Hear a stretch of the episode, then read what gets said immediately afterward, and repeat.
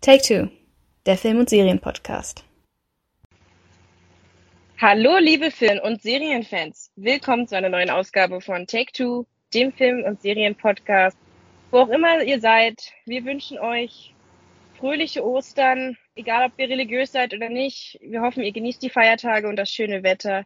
Ich bin Stefanie und mir gegenüber sitzt wie immer meine wunderbare Schwester Milena. Hallo Milena. Hey. Wie bereits im letzten Podcast, in der letzten Folge angekündigt, werden wir uns heute mit Fantastische Tierwesen 3, Dumbledores Geheimnisse beschäftigen. Zuallererst möchten wir uns von den transphoben Aussagen, die J.K. Rowling in den vergangenen Jahren getätigt hat, auf alle Fälle distanzieren. Medina und ich stehen für eine offene, tolerante Gesellschaft, in der jeder und jede so sein kann und so sein darf, wie er ist und sein will, in der jeder die gleichen Chancen bekommt und in der jeder und jede so akzeptiert wird und respektiert wird.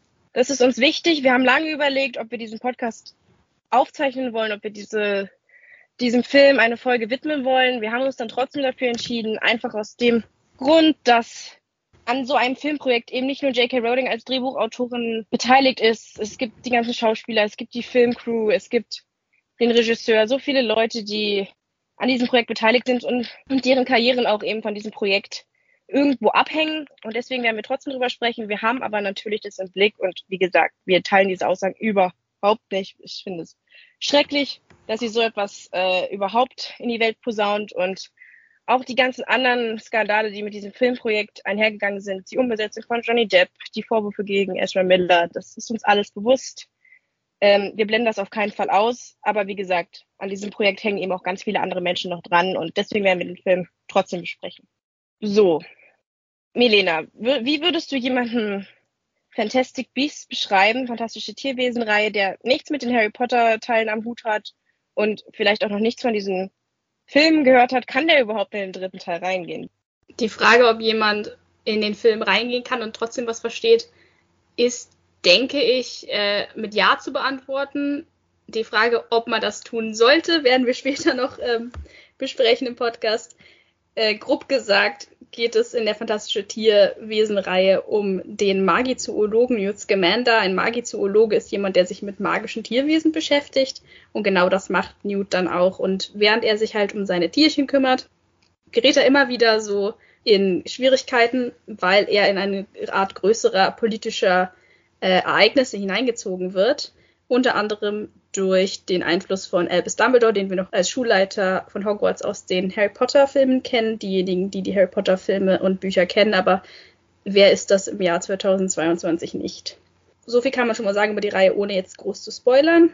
Wir befinden uns jetzt im dritten Teil. Leute, die die ersten zwei Teile gesehen haben, was wir jetzt mal voraussetzen in diesem Podcast, erinnern sich noch daran, dass im zweiten Teil und auch im ersten Teil der dunkle Magier Grindelwald zurückgeschlagen wurde, aber eben noch nicht komplett besiegt. Und genau da knüpfen wir dann auch an im dritten Teil. Dumbledore versucht ein Team zusammenzustellen aus Newt und einigen Freunden, die wir schon vorher kennen aus den Teilen davor. Und die müssen jetzt verhindern, dass Grindelwald erstmal sich zur Wahl stellen darf für die Wahlen der äh, International Confederation of Wizards heißen die im Original, also das internationale Gemeinschaft der Zauberer. Genau, Zauberervereinigung heißt es. Zauberervereinigung, genau. Internationale Zauberervereinigung auf Deutsch, danke sehr. Ich habe den Film nur auf Englisch gesehen, deswegen weiß ich Ich habe ihn auf Deutsch gesehen, das passt ganz gut. Super. Und jedenfalls dafür, das wollen die verhindern, dass Grindelwald sich dort ähm, zur Wahl ähm, stellen kann. Genau. Soweit erstmal ohne Spoiler.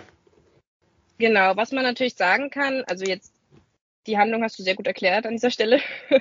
danke, danke. Der zweite Teil lief hinter den Erwartungen zurück. Also der erste Teil ist so ein bisschen ein Standalone-Film. Hier steht wirklich Eddie Redmaynes, Newt Scamander im Vordergrund. Ähm, da geht es darum, dass seine Tiere in New York ausbrechen und die muss er dann wieder zurück ähm, ähm, wieder einsammeln.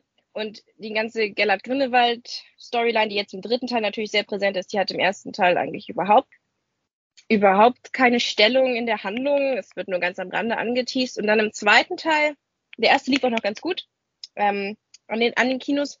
Und der zweite Teil lief dann leider nicht so gut. Das unter, hat ein sehr geringes Einspielergebnis gehabt. Und dort wurde ja sehr bemängelt, dass es zu viele Handlungsstränge gab und dass dieses Konzept mit, wir bringen ein bisschen fantastische Tierwesen rein, was ja im ersten Teil so präsent war. Und wir verbinden das mit diesem dunklen Zauberer und Dumbledore mixen wir auch noch so ein bisschen mit rein, dass das nicht so gut funktioniert hat, dass einfach zu viele Handlungsstränge offen waren. Jetzt sind wir im dritten Teil und ich denke, es ist nicht falsch zu sagen, dass der dritte Teil relativ entscheidend darüber ist, ob und wie diese Reihe fortgesetzt wird. Weil der zweite Teil so schlecht lief, hat Joanne K. Rowling auch als Drehbuchautorin jemanden dazubekommen. Ich glaube, es ist Steve Close, der auch schon bei den Harry Potter-Filmen mitgewirkt hat. Fast alle und hat er mitgeschrieben, bis auf Genau, einen. genau, ist dafür verantwortlich, dass Hermine so schön ausgebreitet wurde. Ich war also nicht so begeistert, als ich davon gehört habe. Ich bin von seiner Arbeit in Harry Potter nicht so großer Fan gewesen.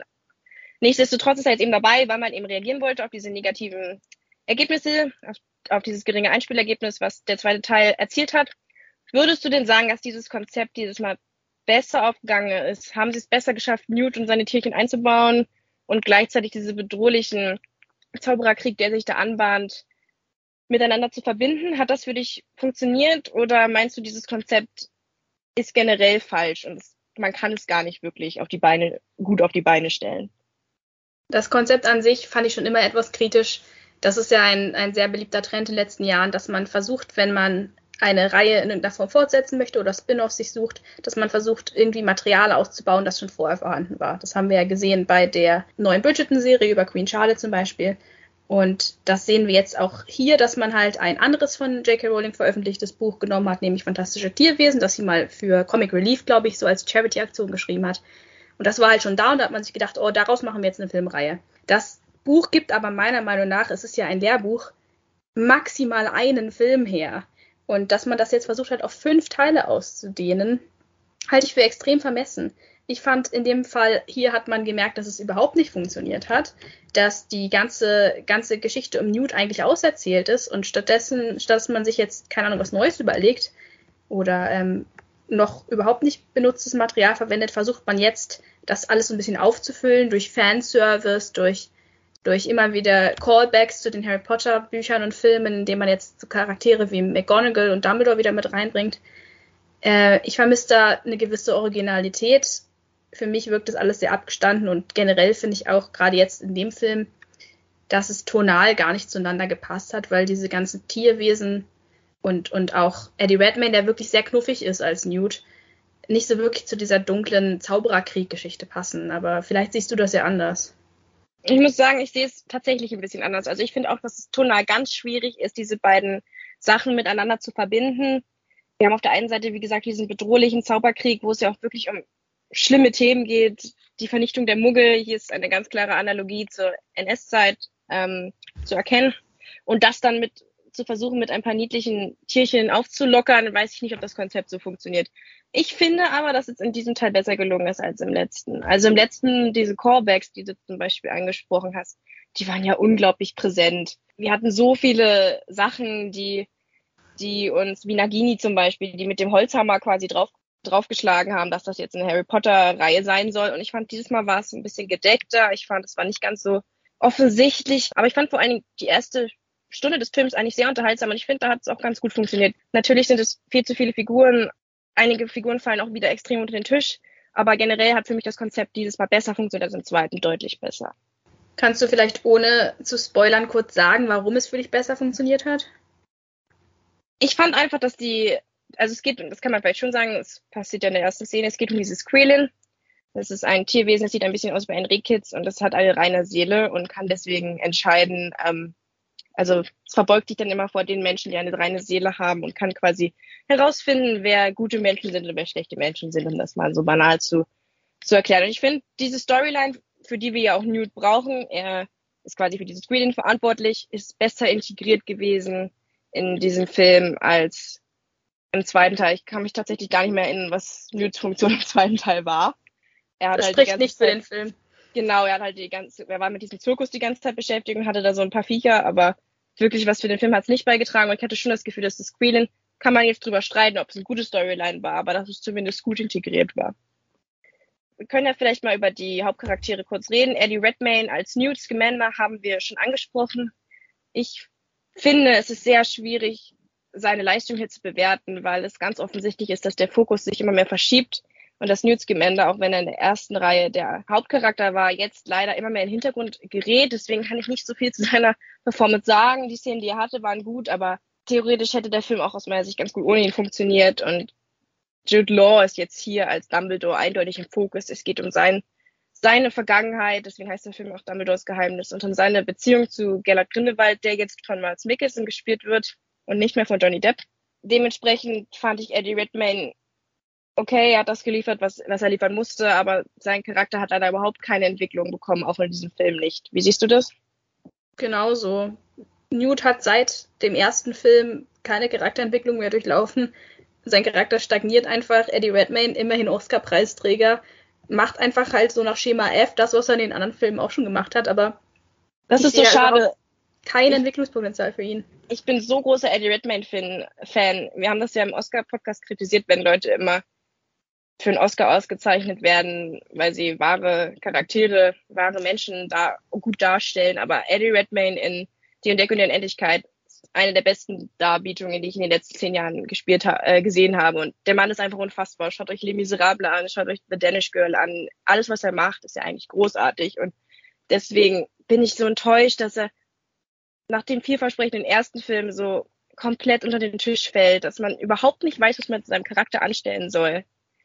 Sehr schwierig. Wer mir allerdings sehr gut gefallen hat, ist wieder Dan Fogler als Jacob Kowalski.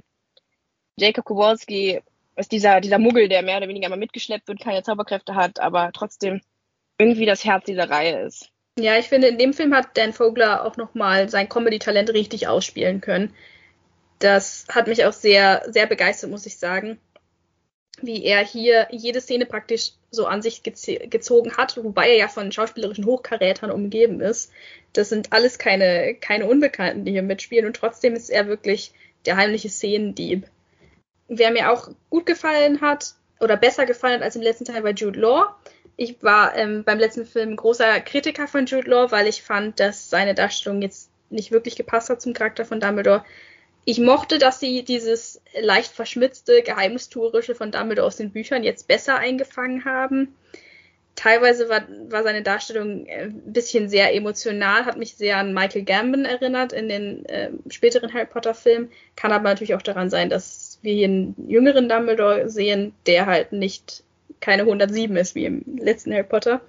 Äh, jedenfalls mochte ich seine Performance dieses Mal mehr. Muss aber sagen, ich habe den Film auf Englisch gesehen, sein Akzent ist eine Katastrophe. Wie er versucht, wie er versucht, den irischen Akzent von, von Richard Harris und Michael Gambon nachzumachen, das dann aber irgendwie die Hälfte der Zeit vergisst und dann einfach ganz normal redet und dann denkt er wieder, oh Mist, ich muss ja eigentlich einen irischen Akzent machen. Ja, schwamm drüber, aber da muss er noch dran arbeiten.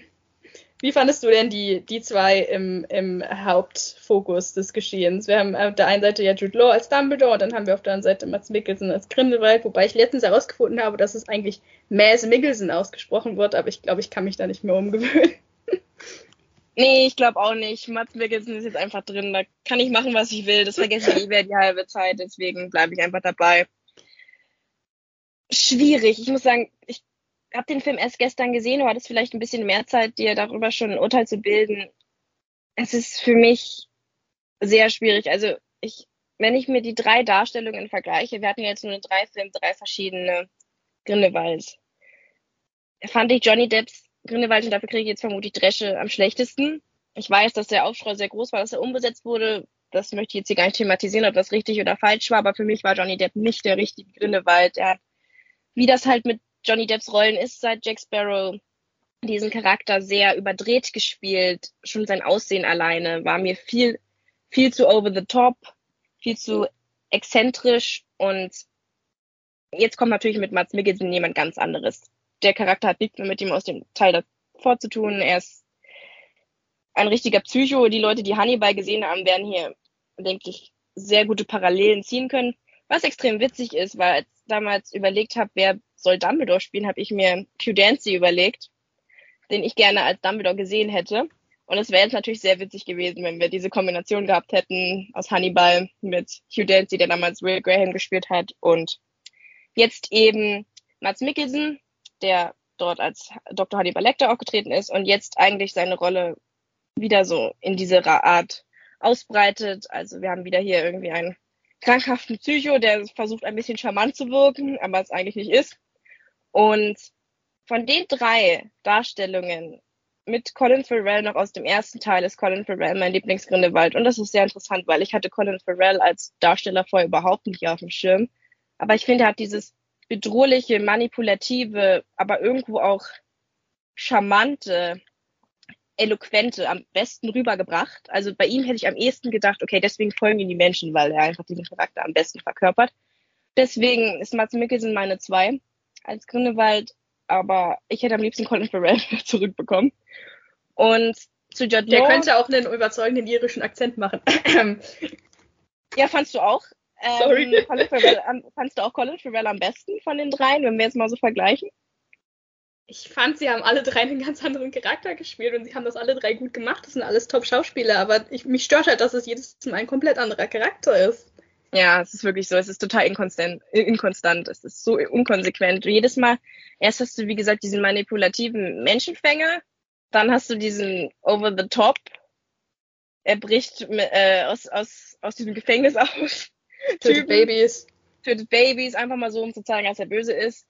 Und schafft es irgendwie auch auf Queenie auf seine Seite zu ziehen, was ich bis heute nicht nachvollziehen kann. Und jetzt hast du halt wieder was ganz anderes. Dieses ruhige, psychohafte, was ich sehr gruselig finde, aber ich kann mir halt immer nicht erklären, wie die Leute Grindelwald folgen und warum. Auch jetzt nicht dank Mats Mikkelsens Darstellung leiser. Also ich fand, er hat es gut gemacht, aber es ist für mich nicht Gellert Grindelwald, wie man ihn auch aus den Büchern kennt. Da ist er so ein bisschen, also in den Harry Potter Büchern hat er nur einen kurzen Auftritt, aber er ist so ein bisschen Trickster-mäßig.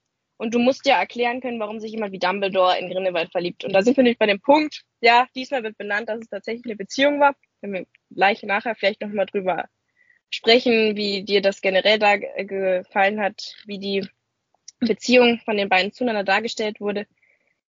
Aber ich kann halt mit Mats Mikkelsens Darstellung in der Hinsicht nicht anfinde, an, in der Hinsicht nicht verstehen, warum Dumbledore, so jemand wie Dumbledore sich in diese Art von Mensch verliebt. Also vielleicht war er früher ganz anders, aber naja, er tötet kleine Ringkitze. Also so sympathisch ist er nicht. Und Dumbledore selbst fand ich, fand ich okay. Also er hat mir deutlich besser gefallen als im zweiten Teil. Er hatte aber auch deutlich mehr Screentime, das kann man an der Stelle schon mal verraten. Also diesmal ist Dumbledore wirklich präsent. Und ich finde, man sieht schon an vielen Stellen, wie gequält er von seiner Vergangenheit ist, wie gebrochen er ist. Dumbledore ist so gebrochen wie seine Nase. Also das ist wirklich ein gequälter, tragischer Charakter, der uns hier dargeboten wird. Und ich finde, dass diese Verletzlichkeit hat Jet Law gut eingefangen. Das fand ich tatsächlich auch, ja. Das ähm, können wir ja sicher gleich nochmal drauf zurückkommen, dass ähm, die, über das ganze Dumbledore-Grindelwald-Drama. Ich finde tatsächlich, um nochmal drauf zurückzukommen, was du gesagt hast, dass ich die Beziehung jetzt mehr abgekauft habe. Zumindest hatte ich eine Okay, das ist jetzt auch ein Spoiler, aber das ist wirklich die allererste Szene. Grindelwald und Dumbledore treffen tatsächlich auch aufeinander in diesem Film und man hat durchaus eine gewisse Chemie gespürt zwischen den beiden. Das fand ich ganz gut. Und von den, von den anderen Schauspielern muss ich sagen, also Alison Sudol als Queenie hat nicht wirklich viel zu tun gehabt. Gleiches gilt für Callum Turner als Theseus und Jessica Williams, die einen neuen Charakter spielt, der eigentlich recht sympathisch ist, aber auch wenig beiträgt zur Handlung. Wobei sie mir positiv aufgefallen ist. Also ich mochte ähm, Lally Hicks sehr gerne als Charakter. Ich hätte gerne mehr von ihr gesehen. Und wer halt auch noch ähm, mit ist im Team ist Joseph Karma, der wird von William Nedillum gespielt. Fand ich, hat seine Sache auch sehr gut gemacht, aber muss sagen, dass alle, alle drei bzw. alle vier aus dem Drehbuch jetzt nicht wirklich viel mitnehmen konnten. Also die, sie spielen praktisch kaum eine Rolle. Gleich ja, also Joseph Karma hättest du wirklich nicht gebraucht. Tut mir ja. leid, aber er hat null Verwendung in dem Film. Gleiches gilt auch für Victoria Yeats, die Bunty spielt. Eine gute schauspielerische Darstellung, muss aber sagen, dass ich ihren Charakter schwer erträglich finde. Also ihre ganze Art geht mir halt super auf die Nerven. Das ist aber meine persönliche Meinung. Das aber sie hatte so ein paar gefallen. gute Momente, fand ich. Es gab so ein, zwei Momente, wo ich dachte, okay, ja, ich verstehe ihren Charakter, sie hat eine Funktion. Und das kann ich bei vielen anderen in diesem Film nicht so wirklich sagen. Ich bin ja großer Fan von Callum Turner. Und ich habe mich gefreut, dass Theseus dieses Mal ein bisschen mehr zu tun hatte, aber auch, naja, auch er fällt irgendwie unten, hinten runter und hat nicht wirklich was zu tun. Was sehr schade ist, weil es ist ein großartiger Cast. Das gleiche kannst du übrigens auch über Ezra Millers Creedence sagen. Ich denke, das hat viel mit den Vorwürfen zu tun, mit denen Ezra Miller konfrontiert wurde, dass man eben gesagt hat, wir schrauben das runter, deswegen ist Credence vermutlich nicht so präsent in diesem Film. Gleichzeitig muss man generell mal darauf hinweisen, dass die Produktion dieses Films unglaublich schwierig war. Wir, nicht nur diese Vorwürfe gegen Ezra Miller, die negativen Aussagen von J.K. Rowling, auch dieses ganze Umbesetzen von Mats Mikkelsen, das war ja nicht geplant. Das sollte eigentlich Johnny Depp werden und dann musste Johnny Depp seine Rolle niederlegen aufgrund dieses ganzen Streits mit Amber Hart, der sich da hin, hinter den Kulissen abspielt. Und da gab es also unglaublich viel Unruhe.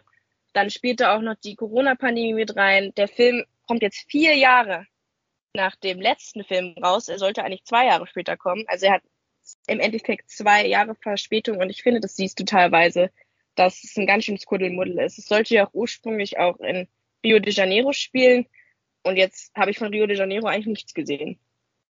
Das Setting wollte ich auch noch erwähnen. Das hat mich auch sehr gewundert. Eigentlich hieß es ja früher, dass jeder, jeder Teil auf einem anderen Kontinent spielen soll.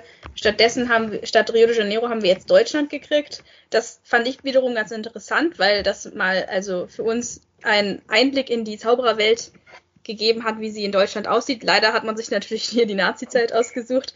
Da ähm, läuft dann der Zaubereiminister in Deutschland rum, ähm, der von Oliver Masucci gespielt wird. Übrigens gute Performance, aber er sieht halt eins zu eins aus wie Goebbels. Und, und das sind auch so die architektonischen Vibes, die darüber kommen. Ob ich das jetzt unbedingt gebraucht hätte, weiß ich nicht.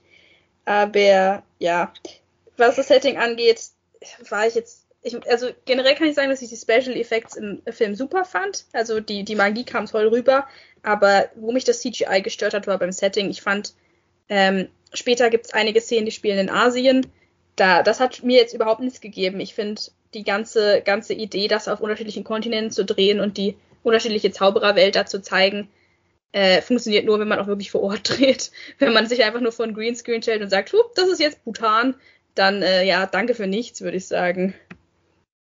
Ja, das kannst du dir halt auch sparen, ne? Dann kannst du es auch in England spielen lassen, weil es ist ja im Endeffekt egal, wo, wo du es spielen lässt. Also ich verstehe jetzt auch nicht, warum das jetzt ausgerechnet Bhutan sein sollte. Naja. Hätte man sicherlich besser machen können, aber ich möchte der, der Produktion jetzt hier auch nichts unterstellen. Wie gesagt, Drehen in der Pandemie war bestimmt nicht einfach. Und ich denke schon, dass sie da einige Sachen um, umlegen mussten.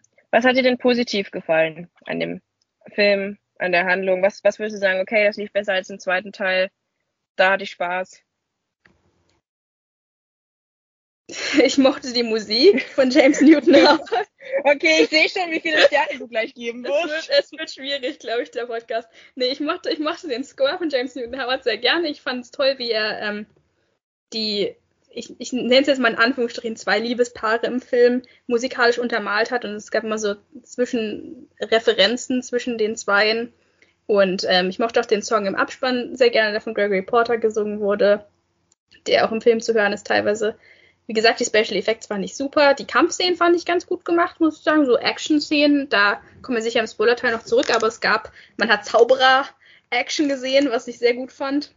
Ähm, ja. Ich habe auch diese Art Spiegelwelt, in der dann manche Kämpfe stattfinden. Das fand ich auch eine ganz interessante Variante, um so einen Kampf stattfinden zu lassen. Genau, es gab einige Kämpfe zwischen Zauberern, die mir alle durch die Bank weg sehr gut gefallen haben. Schauspielerisch und Special Effects mäßig fand ich das gut. Ich fand es auch, wie gesagt, schön, dass wir ein bisschen was von der deutschen Zaubererwelt gesehen haben. Ähm, es ist halt frustrierend, als Deutscher immer wieder die NS-Zeit zu sehen. So, ich, ich verstehe, dass das wichtig ist zu thematisieren und ich verstehe natürlich auch das war ja praktisch ein Ding mit dem Soundfall, dass das eben die NS-Zeit nur bei den Zauberern widerspiegeln sollte, aber ich würde halt gerne mal eine andere Zeit in Deutschland sehen.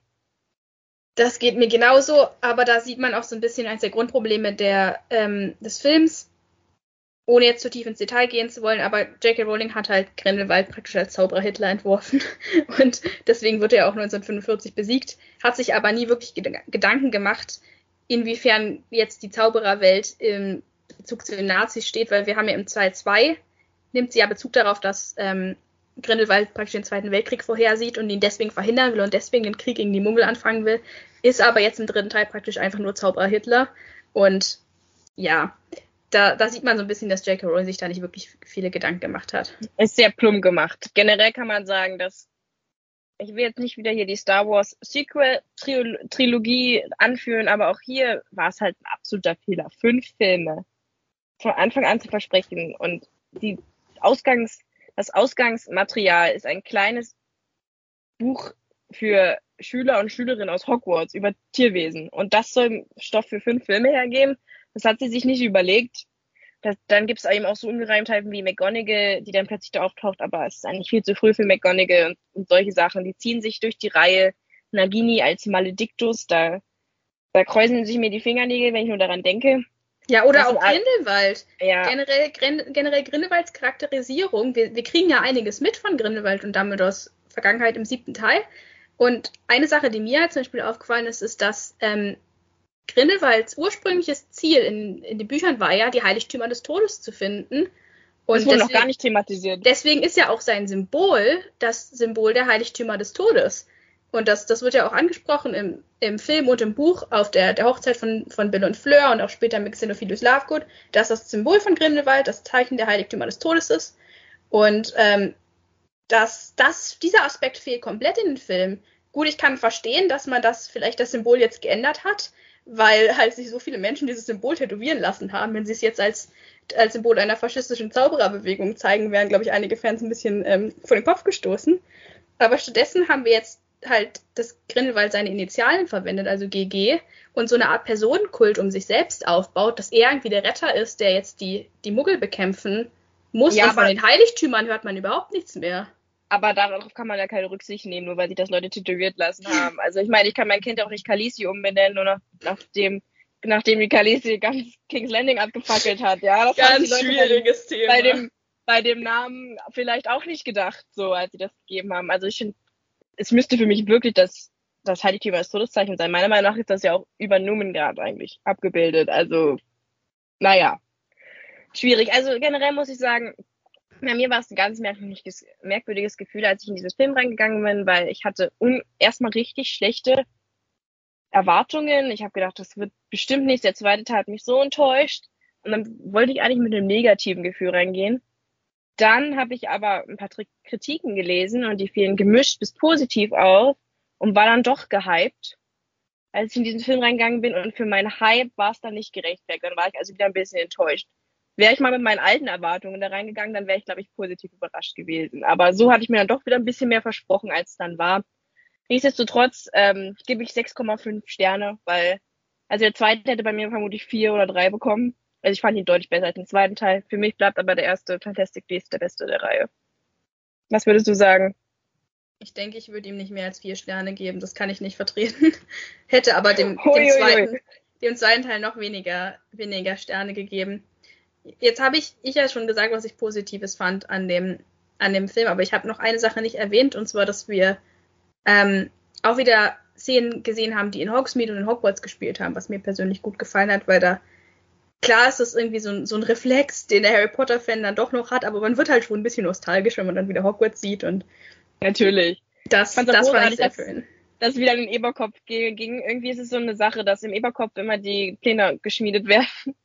Wenn man Spaß haben will, geht man zu Rosmerta in die drei Besen und wenn, wenn man irgendwas Krummes aushacken will, dann geht man zu Aberforth in den Eberkopf. So gehört sich das. Armee. Ja, wa was fandest du denn, ähm, wenn du sagst, du gibst vier, ähm, du gibst sechs Sterne? Sechs bis sechseinhalb. Sechseinhalb. Was, was, was hat dir denn positiv gefallen? Außer den Dingen, die wir schon erwähnt haben. Ja, zu einem rechne ich den Film eben an, dass er es extrem schwierig hatte mit der Produktion. Das ist nicht so einfach, das alles wegzustecken und dafür hat er für mich eben funktioniert. Ich mochte tatsächlich sehr gerne einige Szenen zwischen den Dumbledore-Brüdern. Ich bin großer Aberforth-Fan und fand es toll, dass er jetzt mal integriert wurde, weil, wie wir auch schon im Film etabliert bekommen haben, wissen die meisten Leute nicht, dass Dumbledore einen Bruder hat. Ich mochte auch, am Ende gibt es so eine Szene, das ist vielleicht schon zu viel Spoiler, aber ähm, ich mochte im Ende den Kniff, dass man versucht, ähm, mit verschiedenen Koffern Verwirrung zu stiften. Die Leute, die es gesehen haben, werden wissen, worauf ich anspiele. Das fand ich sehr witzig. Und dann, ja, also ich, wie gesagt, ich war auch zufrieden mit der Dumbledore-Grindelwald-Beziehung. Ich war sehr froh, dass sie thematisiert wurde, dass sie irgendwie in den Teppich gekehrt wurde. Und generell gebe ich dem Film halt so viele Sterne, weil ich eben auch will, dass die Leute reingehen und weil ich eben möchte, dass die Reihe fortgesetzt wird. Weil wir müssen mal ganz ehrlich sagen, der zweite Teil war wirklich mies. Das war nichts. Aber dass der dritte Teil jetzt eben so versplittert ist, da hängen eben auch viele, wie gesagt, viele andere Faktoren ran. Und ich würde gerne mal wissen, wie der Film ausgesehen hätte, wenn die Produktion problemlos gelaufen wäre. Und das halte ich dem Film eben zugute.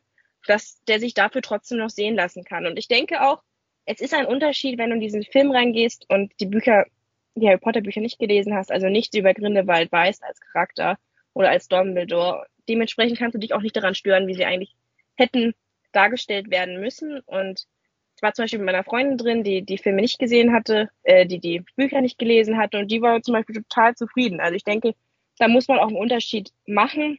Wir beide sind halt sehr tief in der Materie drin und haben deswegen einige Sachen zu kritisieren, die, glaube ich, anderen Fans gar nicht so auffallen. Also zum Beispiel die McGonagall-Problematik, dass die da eigentlich gar nicht zu sein hat, an der ich mich zum Beispiel sehr störe. Die, das interessiert die meisten Menschen nicht. Gut, das, das Argument verstehe ich, wobei ich den Film einfach nur anhand der, des Films bewerte, den ich jetzt gesehen habe, ohne die, die Hintergrundgeschichte zu berücksichtigen, weil dann müsste ich auch der Hobbit-Trilogie eine bessere Bewertung geben. Also das, das sehe ich schon durchaus ein und natürlich wünsche ich mir auch, dass noch, ähm, dass die Reihe jetzt nicht gecancelt wird, weil das wäre für alle Beteiligten wirklich, wirklich sehr traurig, wenn das jetzt so unabgeschlossen einfach so hängen bleiben würde. Aber trotzdem kann ich den Film nicht also guten Gewissens nicht besser bewerten als vier Sterne, weil für mich.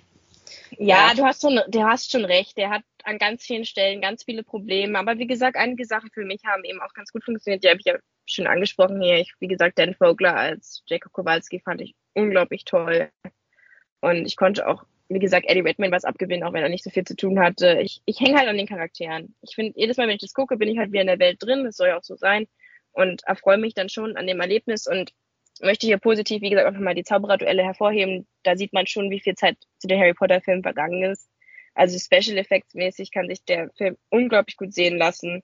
Das gleiche gilt für die Musik, die wirklich toll war. Also James Newton Howard wird aus meiner Sicht komplett unterschätzt als, als Komponist.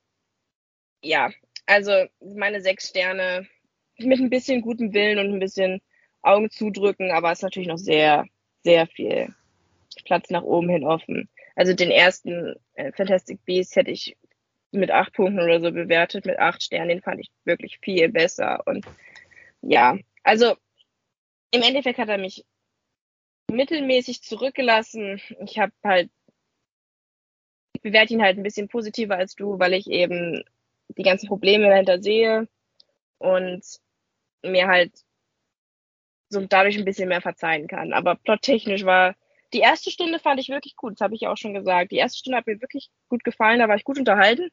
Und dann das Finale hat leider bei mir sehr viel zerstört. Das Finale war einfach nichts. Aber darüber können wir jetzt im Spoiler-Teil reden. Ging mir genauso. Ich war auch genau. am Anfang sehr begeistert von den ersten Szenen und dann flachte es immer mehr ab. Und wahrscheinlich habe ich deswegen auch so ein schlechtes Gefühl. Wenn es umgekehrt gewesen wäre, wäre ich trotzdem noch glücklicher rausgegangen. Aber dadurch, dass das Ende mich so enttäuscht hat, ja, das ja. zerstört dann, das verstehe ich, das zerstört dann ganz schön viel. Das hat bei mir, wie gesagt, auch. Aber ich fand halt die erste Hälfte sehr stark. Vor allen Dingen eben, weil ich den zweiten Teil kurz vorher noch gesehen hatte, in Erinnerung hatte und eben die erste, die erste Stunde des Films so viel besser war als alles, was der zweite Teil geliefert hat. So, dann lass uns jetzt in den Spoiler-Teil übergehen. Also schaut euch den Film einfach selbst an. Schreibt uns doch am besten ähm, eure Meinung, Meinung zu dem Film. Unsere E-Mail-Adresse haben wir verlinkt auf unserem Profil, oder Melina? Genau. Genau, also schreibt uns eure Meinung. Und jetzt gehen wir den Spoiler-Teil über. Und ich denke, jetzt geht's ins Eingemachte. Jetzt werden wir deutlich kritisiert. Genau, wenn ihr den, den Film sehen möchtet, ich habe mich jetzt sehr negativ geäußert, ich würde aber trotzdem jedem ans Herz legen, den Film eine Chance zu geben, ihn anzuschauen. Ähm, wenn ich jetzt, wenn ihr sagt, ihr möchtet J.K. Rowling finanziell nicht unterstützen, kann ich das sehr gut nachvollziehen. Vielleicht wird er irgendwo dann mal, könnt ihr ihn dann streamen oder so gebt ihm auf jeden Fall eine Chance. Er hat viele Sachen, die gut sind, er hat aber halt auch einige Sachen, die es echt runterziehen und über die können wir jetzt im Spoiler-Teil reden. Genau. Genau, das Positive haben wir alles schon angesprochen. Jetzt im, im Spoiler-Teil werden wir jetzt eher auf die Problematiken eingehen, weil die sind natürlich im Plot vorhanden und wie wir schon angesprochen haben. Und deswegen, wer nicht über den Plot erfahren will, wer spoilerfrei reingehen möchte, der sollte jetzt rausgehen. Ihr wurdet gewarnt. So, dann wollen wir mal auf ein Thema eingehen, was unglaublich viel besprochen wurde. Es gab unglaublich viele Theorien zu Credence Identität. Und wie wir schon angesprochen haben, ist Credence dann als Charakter, trotz des ganzen Aufbaus, die er die letzten zwei Filme bekommen hat, relativ, ähm, relativ schnell irgendwie, also er hat nicht viel, er hat nicht viel Screentime gehabt. Dafür, dass das ganze Problematik mit seiner Herkunft so aufgebauscht wurde, gab es dann da relativ wenig zu. Wie, wie fandst du das ganze Thema? Also es kommt raus, dass Aberforth, der kleine Bruder von Albus, der Vater von Queens ist. Das heißt, er ist nicht Albus Bruder, sondern er ist Albus Neffe. Und generell, nicht nur, dass ich Probleme mit diesem Plot habe, fand ich auch einfach die ganze Art, wie die Person Credence behandelt wurde, einfach nur schrecklich. Wie siehst du das? Sehr stiefmütterlich wurde er behandelt. Steile These, aber ich finde, Credence hätte tot bleiben sollen. Ich finde, er hätte am Ende vom ersten Film sterben sollen und tot bleiben sollen. Weil seitdem hat er nichts mehr zur Handlung beigetragen. Es geht die ganze Zeit darum, wer ist mal, was ist meine Identität? Und dann hier kommt im zweiten Teil dieser große Reveal. Das ist, er ist Aurelius Dumbledore, er ist dein Bruder, du musst Albus töten, bla bla bla bla bla. Und dann kommt, das ist so schlecht gemacht. Dann kommt einfach, ja, Grindelwald hat gelogen. Du bist zwar ein Dumbledore, aber du bist nicht mein Bruder, du bist der Sohn von Aberforth. Und wie einfach Credence es sich dann auch macht. Ja, ich meine, klar, das Kind ist am Sterben. Es braucht nur etwas Liebe, aber nichtsdestotrotz, ja, eine Entschuldigung mit übrigens einem unglaublich schlecht platzierten Immer. Ihr wisst, worauf mm. ich anspiele. Diese, oh, da habe ich so gecringed, als Queen seinen, seinen Vater fragt, nachdem sie am Ende des Films reunited werden, fragt er ihn, ja, kann ich denn nach Hause kommen? Habe ich denn einen Platz bei euch? Oder irgendwie sowas fragt er und dann antwortet halt, antwortet halt einfach auf immer und wie wir alle wissen, in welche Richtung in welche Richtung und worauf das anspielen soll. Und ach, das war so schlecht gemacht. Ich, wirklich, da könnte ich mich so drüber aufregen. Ich, ich liebe Aerforth als Charakter. Und dass er jetzt mit 15 wohlgemerkt dieses Kind da gezeugt haben soll und sich dann nicht drum gekümmert hat, dass sich niemand um dieses Kind gekümmert hat und dass es jetzt plötzlich auf der Titanic irgendwie untergegangen ist, weil das war ja der Plot dann aus, der, aus dem zweiten Film. Es war so schlecht gemacht. Es tut mir leid, aber ich bin überhaupt nicht zufrieden mit dieser Storyline. Wie war das bei dir?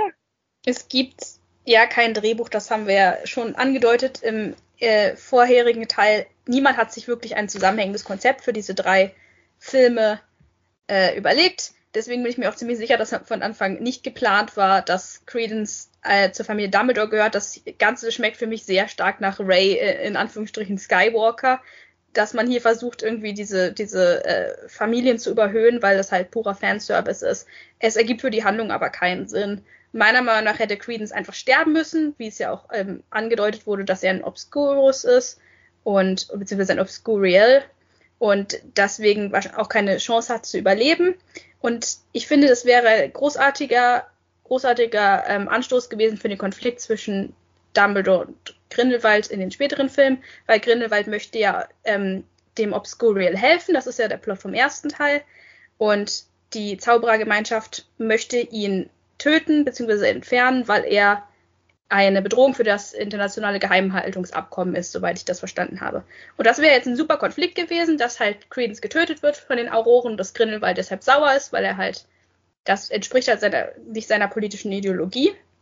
Und das hätte man jetzt super als Konflikt für die anderen zwei Teile verwenden können, dass er das ihnen halt vorwirft, dass sie einen Zauberer umgebracht haben nur um die Zaubererwelt halt von den Muggeln geheim zu halten, weil es eine Bedrohung für Muggel war. Das fand ich, wäre eine gute, gute Verwendung für Queens gewesen. Und dieses ganze Du bist ein Dumbledore-Ding, also wirklich, wenn ich Star Wars sehen will, dann gucke ich Star Wars.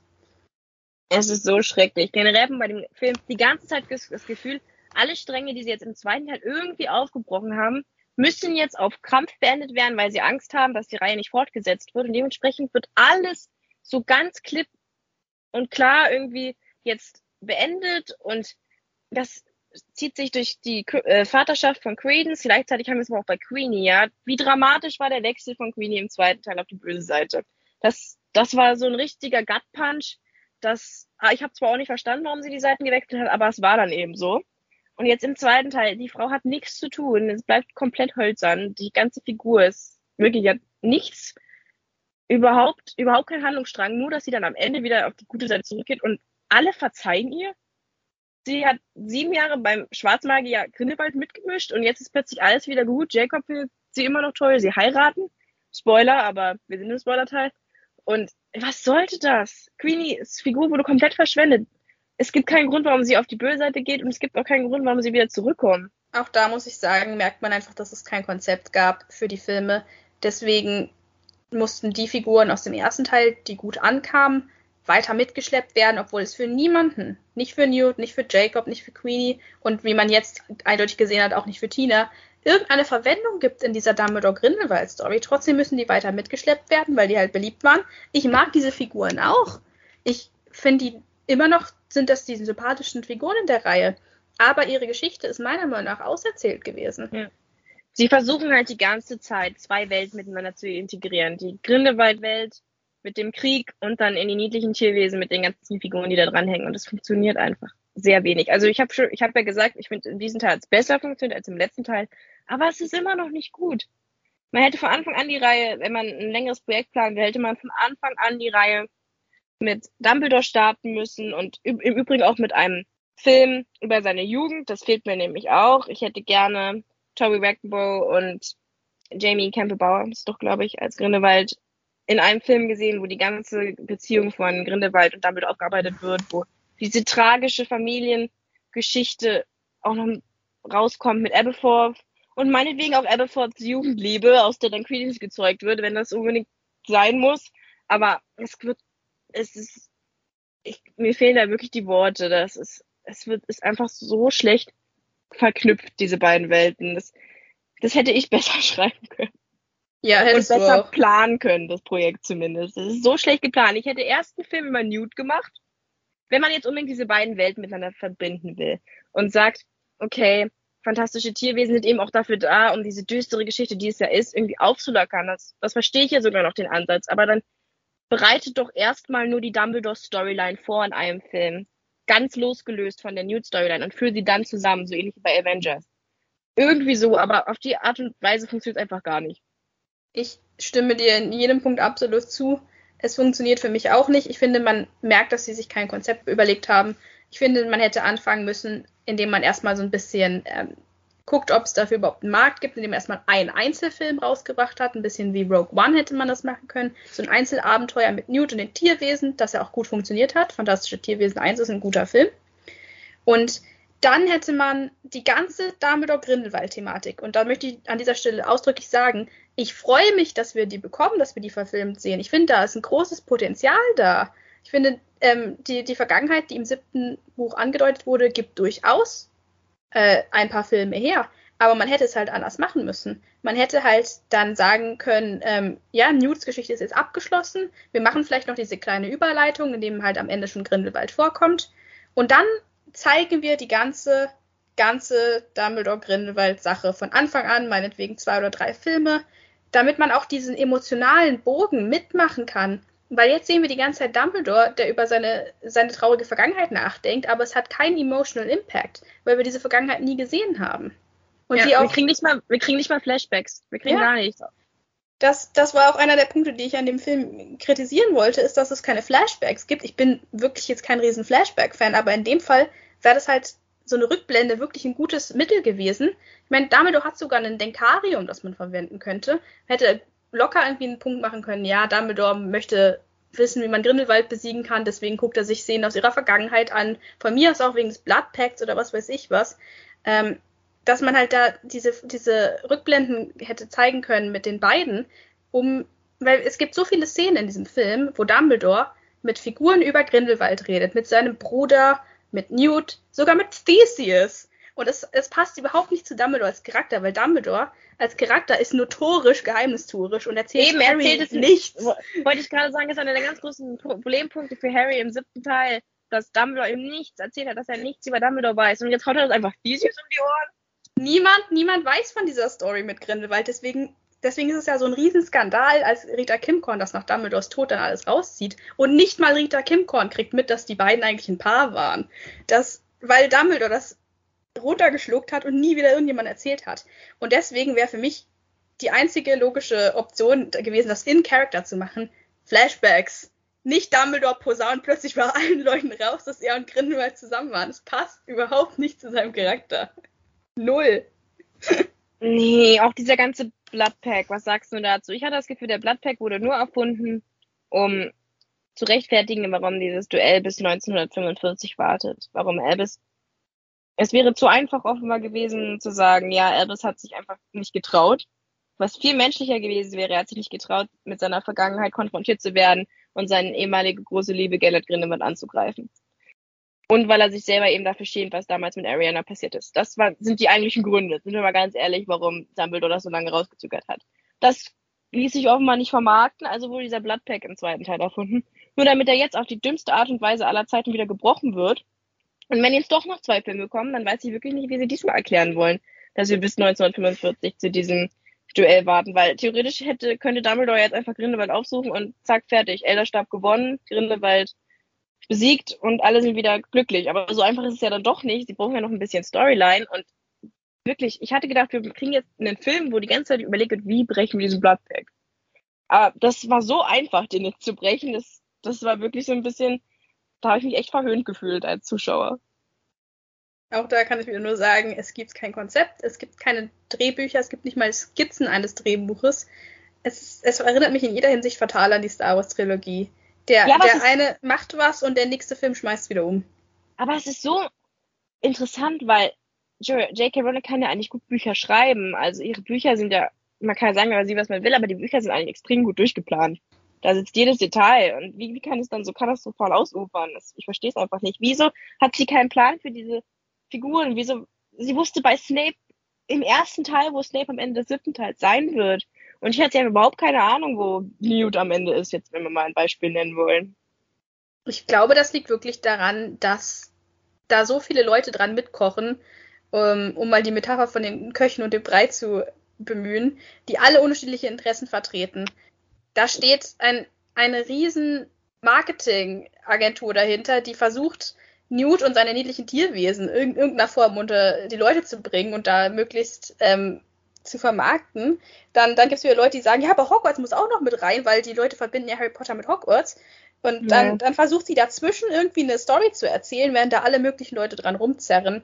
Und das kann nichts werden. Ja, es ist wirklich nicht gut gemacht. Es, es tut mir so in der Seele weh, weil, wie gesagt, auch in diesem Film gab es wieder einige Szenen, wo ich dachte, ach ja, das ist Harry Potter. Wenn dann Dumbledore vor seinem Bruder sitzt und sie haben so ein total unterkühltes Verhältnis zueinander, wo, setzen sich dann aber doch offenbar einmal in der Woche hin, um gemeinsam zu essen. Da dachte ich mir wirklich, oh, jetzt hätten wir mal die Backstory gebraucht. Jetzt müssten wir mal wissen, warum Aberforth so sauer auf seinen Bruder ist. Aber wird total flach behandelt und ja, also mir fehlt wirklich dieser Teil aus Dumbledores Jugend. Mit ja, Tony Rackbo in der Hauptrolle die das halt locker, locker noch machen könnten, weil die gefühlt nicht gealtert sind seit dem, seit dem siebten. Ich finde, das sieht immer noch aus wie 17.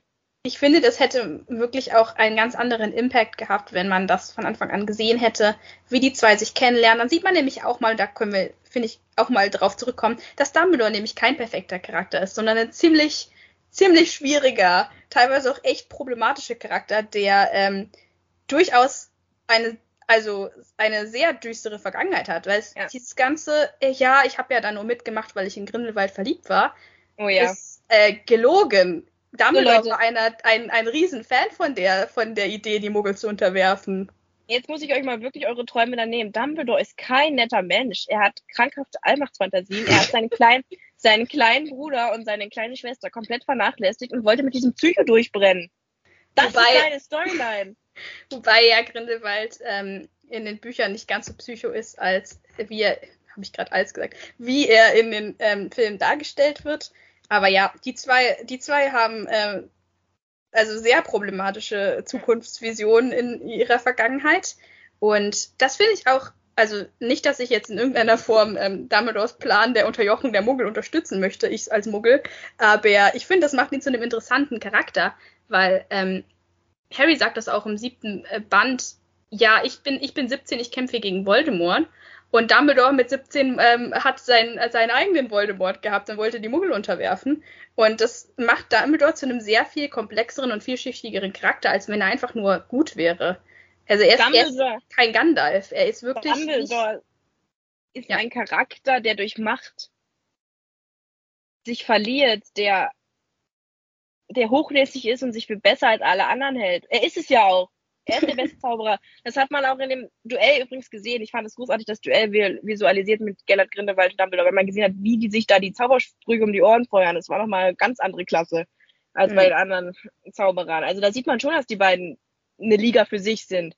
Aber das hat eben seinen Charakter negativ geprägt. Ihm haben immer alle Leute gesagt, was für ein Überflieger ist und wie toll er ist. Und deswegen entwickelt er diesen Plan, weil er das Gefühl hat, er ist besser als die anderen. Und genau, das ist der Punkt. Er, es geht um das größere Wohl. Er denkt, weil er so gut ist und so schlau ist, hat er ein Recht dazu, andere zu beherrschen, weil das ist ja dann das Beste für alle, so eine Art Meritokratie, wenn die Besten über die anderen herrschen. Das ist die, genau. das ist der Hintergrund von das größere Wohl. Genau, und das ganze Ding, weil das dann in die Luft geht und weil seine Schwestern dabei drauf geht, das erdet ihn. Und dadurch ja. erkennt er, okay, ich darf in keine Machtposition. Was heißt korrupt? Corrupt? Es manipuliert ihn, es korrumpiert. Da, genau, das ist der Grund, warum er zum Beispiel nicht Zaubereiminister wird, obwohl der Post ihm zweimal angeboten wird, weil er weiß, dass es nicht gut für ihn ist und dass er sich davon verführen lässt. Von, ja. von diesem Einfluss. Und das, worauf ich hinaus wollte, ist, dass das keine schlechte Grundlage ist für einen interessanten Charakter. Was mein Problem ist, ist, dass dieser Film das in jeder Szene versucht zu konterkarieren, weil wir sehen Dumbledore, der wirklich struggelt mit seiner Vergangenheit, der sagt, ich habe schreckliche Dinge gemacht, ich bin verantwortlich für den Tod meiner Schwester und alle anderen Charaktere in dem Film sagen, ach komm, das ist doch nicht so schlimm, das ja. kann doch jedem Mal passieren. Und dann war das Viech am Ende. Jetzt, jetzt kommen wir bitte mal zu meinem größten Problem mit diesem Film, weswegen ich so ein Problem habe mit diesem Film. Diese ganze Chillen-Story, dass, dass das Schicksal der Zaubererwelt in der Hand von einem süßen kleinen Rehkitz liegt, das irgendwie den, den reinsten Menschen aussuchen soll, der dann die Zauberer anführt, das ist selbst für J.K. Rowling Verhältnisse einfach nur bekloppt. Und das fand ich sowieso schon einen extrem dummen Plot, dass die Wahl, statt eine demokratische Wahl abzuhalten, von diesem komischen Viech entschieden wird, weil, wie gesagt, ja, das wobei, keinen Sinn. Wobei ich das nicht so analysiert habe. Ich dachte halt, ähm, dass es von Anfang nicht so geplant war, sondern dass dieser Vogel, heißt so der Charakter, dieser Anton Vogel, der von Masucci gespielt wird, dass der jetzt dieses Quillen damit rein, Chillen, Quillen, wie auch immer, damit mit reinbringt und dass das eigentlich nicht der Plan war für die Abstimmung. Ja, ja, das, das wird ein bisschen wischiwaschi hinge ne? hingestellt. Das ist nicht Film. so ganz klar, ob das von Anfang ja. klar war oder ob das dann durch diesen intriganten Typen da irgendwie so Bedeutung gewinnt. Und das hat mich tatsächlich nicht ganz so gestört. Klar, es ist, was Demokratie angeht, total hirnrissig. Ja, also, ne, ich will jetzt nicht wieder gebliebt werden, aber das, das ist nichts. Aber was mich halt wirklich stört, ist, dass dieses Chillen sich am Ende vor Dumbledore verbeugt, weil ja. da steht Newt, da steht Newt neben, da steht Jacob neben. Selbst Aberforth hätte diese Verbeugung mehr verdient gehabt. Und dann sucht er sich wirklich Elvis aus. Und ich war in dem Gedanken wirklich so auf der gleichen Seite wie Elvis, der nämlich auch nicht das Gefühl hatte, dass er das verdient. Weil, nochmal hier an dieser Stelle, Elvis Dumbledore ist so ein interessanter Charakter, weil er eben keine reine Seele hat. Richtig. Und du willst mir doch nicht erklären, dass, dass der besser ist als Jacob. Ich hätte es richtig witzig gefunden, wenn das Ding Jacob ausgewählt hätte. Ich, ich habe damit gerechnet, dass das Ding sich jetzt vor Jacob niederkniet und alle so, oh nein, jetzt haben wir einen Muggel als, als Anführer der Zaubererwelt. Was machen wir jetzt? Oder, oder dass es sich vor Newt niederkniet und Newt dann sagen muss, ja, ich. Nee, sorry. Leute, ich habe schon einen Job. Selbst Theseus hätte ich mehr verklappt und so. Ja, es ist, das, da hat, in dem Moment hat einfach der Film für mich komplett seine Glaubwürdigkeit verloren, weil die ganze Zeit ging es darum, dass Dumbledore schreckliche Dinge gemacht hat und dass er jetzt dafür praktisch Abbitte leisten muss, indem er Grindelwald, seinen eigenen dunklen äh, äh, Doppelgänger, praktisch vernichten muss. Und dann wird jetzt auf einmal so dargestellt, als ob Dumbledore eine reine Seele ist und dass alles Probleme, alle Sachen, mit denen er struggelt, nur in seinem Kopf sind, dass er sich unwürdig fühlt, obwohl er eigentlich würdig ist. Und das ist, nee. das ist Schwachsinn. Er wollte die Muggel unterwerfen. Das ist nix. Das ist nix. Wirklich. Das es ist, ist wirklich, wirklich schwierig zu verkraften, weil, wie gesagt, das ist der Punkt, der mich am meisten stört, zusammen mit dem Aberforth-Ding. Hm. Das sind die beiden Sachen, die für mich den zweiten Teil des Films extrem zerschossen haben. Ansonsten hätte ich nämlich sehr gut mit diesem Film leben können, aber das Finale, und ich fand auch das Finale nicht schlecht. Ich habe ja vorhin schon angesprochen, ich fand die Sache mit dem Koffer extrem clever gemacht. Auch dass diese kleine Hint, dass Dumbledore dann zu Jacob sagt, ja, du darfst nicht diesen Koffer nehmen. Und dann denkt Newt, okay, in dem, in dem Koffer ist jetzt mein Tierchen drin, aber natürlich hat Dumbledore ihn getrollt und es waren nicht ein Tierchen in diesem Koffer drin und dann war der Band in den Koffer. Das fand ich mega gut gemacht. Und dann zum Beispiel auch so Sachen, deswegen fand ich diese Corvex besser platziert. Ich fand auch den Gimli-Fluch, der dann in diesen Koffern war, dieser Vervielfältigungszauber, mhm. den fand ich zum Beispiel extrem witzig. Hat mich an die alte Harry Potter Serie zurückerinnert und, dann, und da hatte ich echt meinen Spaß dran so, weil das war ein sinnvoller Callback. Ja. Aber ja, also diese, diese Verbeugung, da können wir ewig drüber aufreden. Ansonsten habe ich kein Problem mit dem Viech, aber das Viech ist offenbar gestört. Sind wir sicher, dass es nicht doch Grindelwalds Leiche war? ja, am Ende hat Dumbledore auch äh, sein, das andere Chillen verhext. Nein, ich, ich nehme ihm ab, dass er diesen Job wirklich nicht haben wollte. Ich kann mir auch nicht gut vorstellen, dass er das machen will. Aber ähm, um nochmal auf den Plot zurückzukommen, das war für mich nicht das einzige Problem, was ich mit dem Plot hatte. Ich fand den Plot generell relativ schwach, weil ähm, für mich war das ein reiner Filler-Teil. Ich weiß nicht, wie es dir geht, aber es, es hieß ja, dass das jetzt ein gutes Ende darstellen soll, falls die Serie nicht weitergeführt wird, wonach es ja durchaus aussieht momentan, dass das ein guter Endteil sein muss. Wieso hat man denn dann so viel Zeit auf was verbracht, was für die, das Endergebnis überhaupt keine, keine Bewandtnis hatte? Dieser ganze, ganze Plot von wegen, ja, Grindelwald kann die Zukunft sehen, deswegen müssen wir Chaos stiften, äh, führt doch nur dazu, dass wir in der Mitte des Films dastehen und die Leute Dumbledore fragen, ja, was haben wir denn jetzt eigentlich erreicht? Und Dumbledore sagt, für gar nichts, wir haben schlechter gemacht. Wir sind noch am Leben. Yay. Was, was ist denn jetzt bitte der Plot bis zu dem Teil, wo sie nach Bhutan reisen und versuchen, ähm, das Chillen da auszutauschen? Davor machen sie absolut gar nichts. Sie reisen nach Deutschland, damit, damit Newt irgendwie ähm, einen Satz zu dem Zaubereiminister sagen kann, der sowieso nichts bringt. Dann wird Die- dabei noch Theseus gefangen genommen. Theseus wird gefangen genommen und muss in einer, einer Szene befreit werden, die nur dazu da ist, damit sich Eddie Redmayne wieder zum Horst machen kann und irgendwas mit Tierchen machen kann. Das hat überhaupt nichts zur Handlung beigetragen. Und ja, auch, auch, auch der, der, der, der Plot, dass Yusuf Kama Grindelwald infiltriert. Oder, oder der ganze Credence Queenie-Plot, was ich sagen würde, ist nichts von diesen ganzen Sachen spielt irgendeine Rolle am Ende im Finale. Es ist, es ist alles total random und am Ende hätte man diesen Film auch in 20 Minuten abhaken können, wenn man all die Sachen gemacht hätte, die wirklich am Ende relevant waren für den Plot. Oder siehst du es anders? Ja, na gut, die Credence-Sache hat ja schon Bedeutung, weil er greift dann Dumbledore an und dann wird seine Identität endgültig gelüftet und am Ende kommt Credence dann zu seinem Vater. Also die Plotline hatte, denke ich, schon in der Hinsicht Relevanz. Ob sie jetzt gut war, ist eine andere Sache. Aber mit dem anderen Ding kann ich dir schon recht geben. Also, also die Yusuf Kama Infiltrier-Story, die habe ich bis heute nicht verstanden, ob er jetzt wirklich böse war oder ob es alles nur gespielt war, keine Ahnung. Die einzige, die wirklich was Sinnvolles gemacht hat, war nämlich Banti, weil die hat nämlich die Koffer erstellen lassen. Die hatte als einzige eine sinnvolle Aufgabe in der Gruppe. Der Rest hat einfach nur irgendwas gemacht, um Zeit zu vertreiben. Ich mochte, wie gesagt, den Attentatplot. Ich weiß, er hat nicht gutes, äh, also er hatte nichts Sinnvolles hier in der Handlung beizutragen, aber ich mochte die Tatsache, dass Dumbledore sagt, ja, wir müssen, ihr müsst da hingehen, um den, um einen Attentat zu verhindern. Und dann ist einfach Jacob selber der Attentäter und versucht Grindelwald umzubringen. Das fand ich so witzig. Ja, aber Also wie gesagt, ich hatte so, so ein paar Momente, wo ich wirklich auch gelacht habe und wo ich wirklich Spaß hatte. das war. Deswegen, witzig. Das war witzig, aber es hat auch keinen Sinn ergeben. nee, natürlich nicht, weil Dumbledore hätte es auch einfach lassen können und Jacob nicht hingeschickt, dann wäre auch kein Attentat entstanden. Aber ja, das fand ich, das fand ich ganz, ganz witzig gemacht. Ich fand übrigens auch die Szene gut, wo sie dann über diese Blätter laufen. Ja. Die, fand ich zum Beispiel, um nochmal die Special Effects zu loben, ziemlich cool gemacht, wo sie halt auch Gegenstände dann nutzen und verzaubern. Deswegen sagt ja auch die Lally, ja, dass ihr solltet den Zauberkunst aufpassen, weil das lernt man in Zauberkunst. Hm, Das ist das Witschen und Fädeln. stimmt, ja. Ja, deswegen, also es gab schon ein paar Szenen, wo ich echt so schmunzeln musste, wo ich, wo ich echt Spaß hatte, aber das Finale hat ganz große Probleme. Und jetzt lass uns mal über das Ende sprechen, und zwar die Tatsache, dass Grindelwald sich über eine, im Hannibal Lecter-Style, über eine Mauer wirft, in, in den Abgrund fällt und dass Theseus dann irgendwie random sagt zu Dumbledore, ja, der Bloodpack ist ja jetzt ge, ähm, Geschichte, jetzt kannst du ihn ja suchen und töten. Fra fragt sich auch niemand, was jetzt mit Dumbledores kind Schülern wird und Schülerinnen in, in Hogwarts, wenn er jetzt auf äh, Mördersuche gehen muss. Und dann kriegen wir diese Hochzeit, mit der ich auch ganz große Probleme hatte, weil ich mir halt gedacht habe, wo ist da der Handlungsbogen? Warum verzeihen jetzt alle Queenie? Was hat Tina eigentlich in der Zeit gemacht? Wo war Tina in diesem Film? Tina hat sich um ein Aurorenbüro gekümmert, was anscheinend keine Probleme bereitet, wenn man ein Mann ist, aber wenn man eine Frau ist, dann ist natürlich eine Vollzeitbeschäftigung und dann kann man nicht mal eben mit auf die Quest kommen. Anders als Diese- zum Beispiel Theseus, der auch Ja. ein Aurorenbüro leitet. Aber nur das britische, das ist nicht so groß und so wichtig wie das amerikanische vermutlich. Sagt das nicht J.K. Rowling.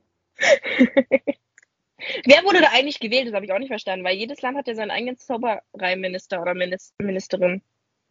Der, der Oberhaupt der internationalen Zaubergemeinschaft. Was macht die so überhaupt? Von dem habe ich noch nie gehört. Keine Ahnung. Also die internationale Zaubergemeinschaft wird ja ein paar Mal erwähnt. Ähm, Ist das wie die EU? Ich glaube, das ist so ein bisschen wie äh, ja die Vereinten Nationen der Zauberer, denke ich. Ja, okay. Okay. Na gut. Also was Lassen wir sagst du zu, zu dem Abschluss? Du hast ganz große Probleme mit der allerletzten Szene. Das können wir noch ansprechen, bevor wir diesen Podcast zum Ende bringen.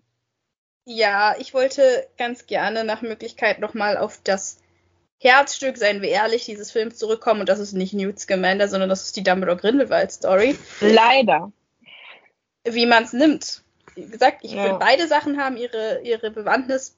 Tonal passen sie halt überhaupt nicht zusammen, in keinster Form. Aber kommen wir, kommen wir mal auf, auf Grindelwald und Dumbledore zurück und darauf, dass wir hier tatsächlich jetzt äh, einen Meilenstein der Geschichte des Harry Potter Fandoms haben, nämlich dass zum ersten Mal in einem veröffentlichten Medium gesagt wurde, dass Dumbledore schwul ist und er und Grindelwald ein Verhältnis hatten, nachdem, Nachdem im letzten, im letzten Teil. nur rumgedruckst wurde. Ja. Genau. Und ich habe ich hab mich ja schon darüber ausgelassen, dass ich fand, dass die Darstellung von Grindelwald in dem Film nichts mit der Darstellung von Grindelwald zu tun hat, wie sie im Buch gezeigt wurde. Das war für mich schon ein großes Problem. Und äh, mein anderes Problem ist, dass wir jetzt halt, haben wir jetzt zwar queere Repräsentation in diesem Film, aber die queere Repräsentation besteht daraus, dass wir einmal einen Mann haben, der seit seiner unglücklichen Teenagerliebe Single ist, nie wieder glücklich geworden ist, sich selbst hasst äh, und dafür alle Zeiten dran leidet und wie wir wissen auch äh, tragisch und alleine sterben wird. Und die andere Repräsentation, die wir haben, ist ein psychopathischer Massenmörder, der ständig Leute umbringt. Das ist für mich ähm, Ja. nicht die ideale Queer Representation, die ich mir gewünscht hätte für das Harry Potter Fandom. Es ist natürlich, ich sage nicht, dass alle queeren Charaktere immer positive, nette Menschen sein sollen. Ich habe es ja schon in dem, in dem Podcast mehrfach angedeutet, aber Dumbledore ist für mich einer der interessantesten Charaktere in diesem ganzen Fandom. Und Ja. ich, ich habe damit überhaupt kein Problem, wenn das, wenn das keine sympathischen Leute sind. Aber für mich ist dieses, diese, diese letzte Szene halt praktisch schon symbolhaft für die Darstellung oder für die Art, wie mit, mit queeren Charakteren umgegangen wird. Weil wir sehen in der letzten Szene die Hochzeit von Queenie und Jacob, die wie gesagt total aus dem Nichts kommt, weil sie sich jahrelang nicht gesehen haben. Habe ich schon angesprochen. Und alle, alle kommen, alle kommen zur Hochzeit, sogar Tina, die im ganzen Film vorher nichts gemacht hat.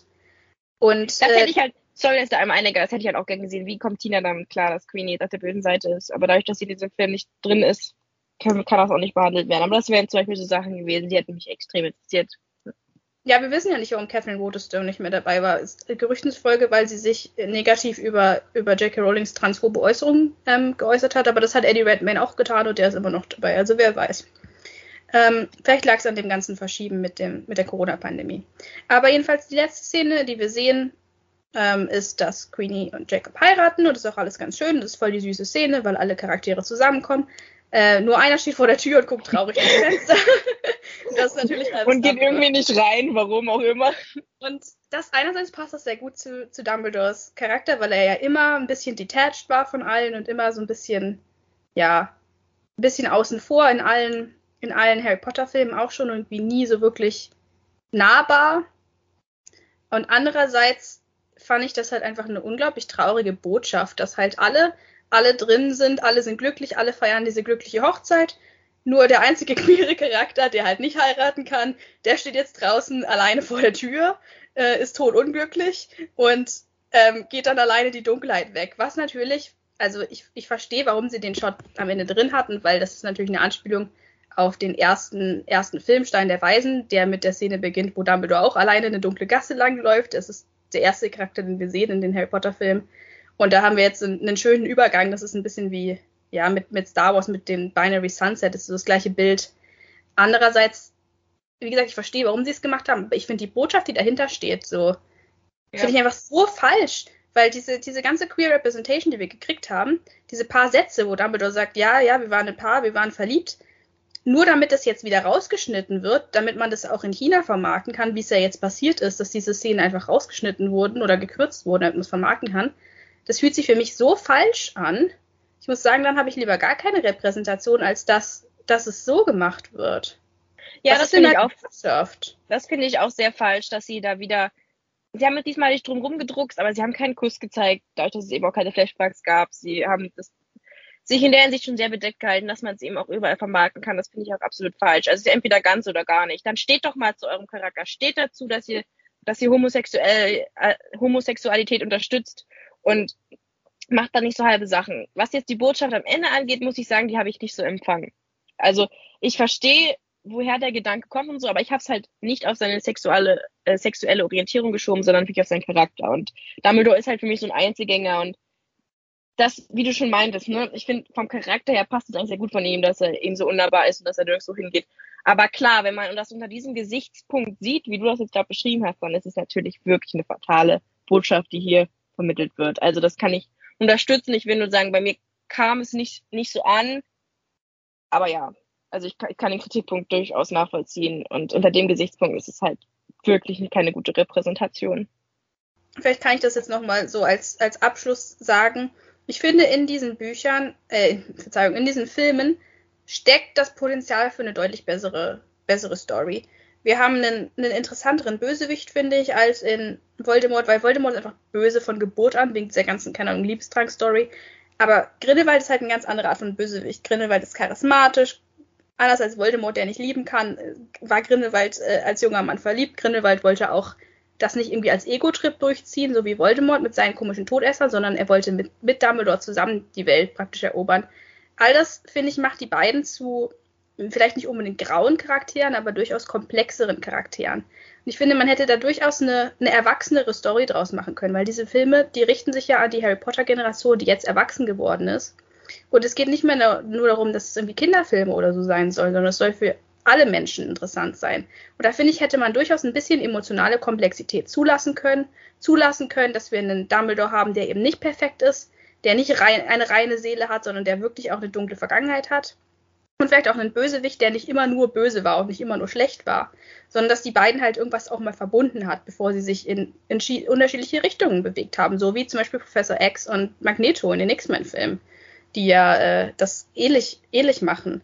Und ich finde, da hätte man durchaus, wenn man das von vornherein so geplant hätte, eine komplexe, reifere Story machen können, die wirklich auch erwachsene Menschen interessiert und anspricht.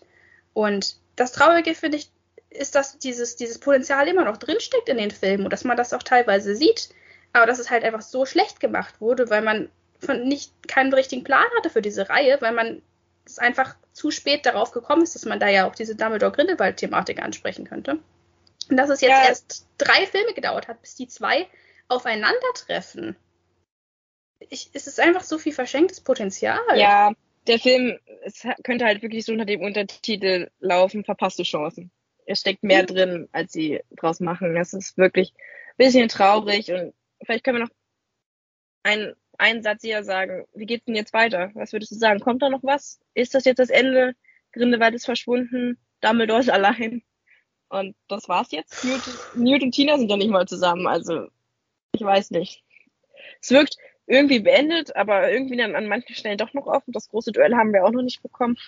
Wir haben ein Duell gesehen am Ende. Das war für mich auch mit die stärkste Szene, wo wir gesehen haben, wie die beiden tatsächlich dann gegeneinander gekämpft haben. Und obwohl sie sich ja jetzt gegenseitig theoretisch töten könnten, äh, es anscheinend doch immer noch nicht ganz über sich gebracht haben, was ich interessant fand. Also da ist auf jeden Fall noch, wenn man jetzt weitermacht, denke ich, ist jetzt die Möglichkeit, wirklich zu sagen, okay, wir machen das jetzt komplex und fokussiert auf diesen Konflikt. Und da ist auf jeden Fall für mich locker noch mindestens ein Film drin, den man machen könnte. Diese, also ich, ich bin scharf auf dieses Duell. Ich will wissen, wie Dumbledore diesen Elderstab gekriegt hat. Ich habe da auch meine eigenen persönlichen Theorien, wie er da rangekommen ist. Auch, was man auch sagen muss, ist, dass Grindelwald da überlebt. Das heißt, Dumbledore schafft es offenbar auch nicht, in einem großen Duell Grindelwald umzubringen. Ja, ja, genau. Also da ist auf jeden Fall noch sehr viel Spannung, weil, wie gesagt, wir, wir wollen rausfinden, was mit Newton Tina ist. Die werden ja heiraten, wie wir wissen aus dem, äh, dem Buch. Und auch die, die Sache, wie Dumbledore und Grindelwalds letztes Duell dann tatsächlich abläuft, finde ich interessant. Also ich würde mir wünschen für die Zukunft, dass ähm, wir noch mehr Teile kriegen. Eventuell braucht J.K. Rowling halt, also entweder noch mehr Unterstützung oder einfach, dass die Leute sie mal in Ruhe lassen und sie ihr Ding machen kann, so wie sie sich das vorgestellt hat. Eins von beiden, jedenfalls so wie es läuft, funktioniert es nicht. Und dann denke ich, könnte da noch, noch locker was Gutes draus werden, weil das, das Budget ist da, die Special Effects sind toll, die Schauspieler sind toll, die Musik ist toll, die Sets haben das Potenzial, gut zu werden. Es ist wirklich, es ist eine gute, es ist eigentlich eine gute Reihe, die wirklich an einem einzigen Punkt krankt. Und das ist die Handlung. Und daran kann man arbeiten. Ich hoffe nur, dass sie dann nicht einfach wieder Voldemort noch irgendwie reinmixen. Das Ja. fände ich jetzt furchtbar, die Idee, weil da gibt's ja auch Ideen, dass jetzt langsam die Zeit kommt, wo Voldemort jetzt noch Hogwarts kommen würde und oh Gott, das brauche ich nun wirklich nicht. Oh doch, das kommt 100% noch. Oh, Das, das sehen wir bestimmt in der letzten Szene, so ein kleiner Tom Riddle in Hogwarts. Auf jeden Fall kommt das. baut die Kammer des Schreckens. Kann man das schrecken. Öffnet die Kammer des Schreckens, das wird super. Na gut. Ja. Ja, hoffen wir, dass vielleicht noch mal ein Teil kommt. Ich wüsste jetzt eigentlich auch nicht wirklich, was wir noch besprechen sollten in diesem vierten Teil. Eigentlich bleibt halt noch das Duell wie, wie Tina und Newt zusammenkommen. So, so viel Handlungspolizei gibt's da nicht mehr. Aber wenn man das gut aufbaut, dann geht, reicht das auch für einen Film. Also man muss, man muss ja auch nicht so viele Handlungsstränge immer aufmachen. Man kann ja auch mal geradlinig eine Geschichte erzählen. Ich hätte gerne noch mehr von Aberforth. Ich bin großer Aberforth-Fan, weil er auch der jüngere Bruder ist. Richard Coyle hat es gut gemacht, ist ein guter Schauspieler. Alles klar. Na gut. Dann freuen wir uns, dass ihr reingehört habt und hoffen, dass ihr trotzdem im Film reingeht und wir ihn euch nicht komplett zerschossen haben. Wie gesagt, es kommt, glaube ich, auch sehr darauf an, wie gut man sich mit der Materie auskommt, ähm, auskennt. Ich glaube, wenn man ganz normal in diesen Film reingeht und nur die Harry Potter Filme gesehen hat oder so, dann wird man gut unterhalten. Also habt trotzdem Spaß dran. Natürlich vergesst nicht die ganzen Geschichten um das Projekt drumherum. Das kann man nicht einfach ausblenden. Und ja, dann habe ich von meinerseits aus nicht mehr, nichts mehr zu sagen. Ich habe auch nichts mehr zu sagen. Danke, dass ihr zugehört habt und bis zum nächsten Mal. Das war's schon wieder mit unserer aktuellen Folge. Take Two ist ein Podcast, der über Acast vertrieben wird. Das Logo wurde mit der App Logopit Plus designt. Die Klappe im Intro und Outro stammt von der Website freesound.org. Unser Content wurde mit Hilfe des Programms Audacity geschnitten und überarbeitet. Wenn ihr Wünsche, Fragen oder Anregungen an mich und Milena habt, dann schreibt uns doch einfach eine Mail an take22 at web.de, alles zusammengeschrieben. Danke für euer Interesse und bis zum nächsten Mal.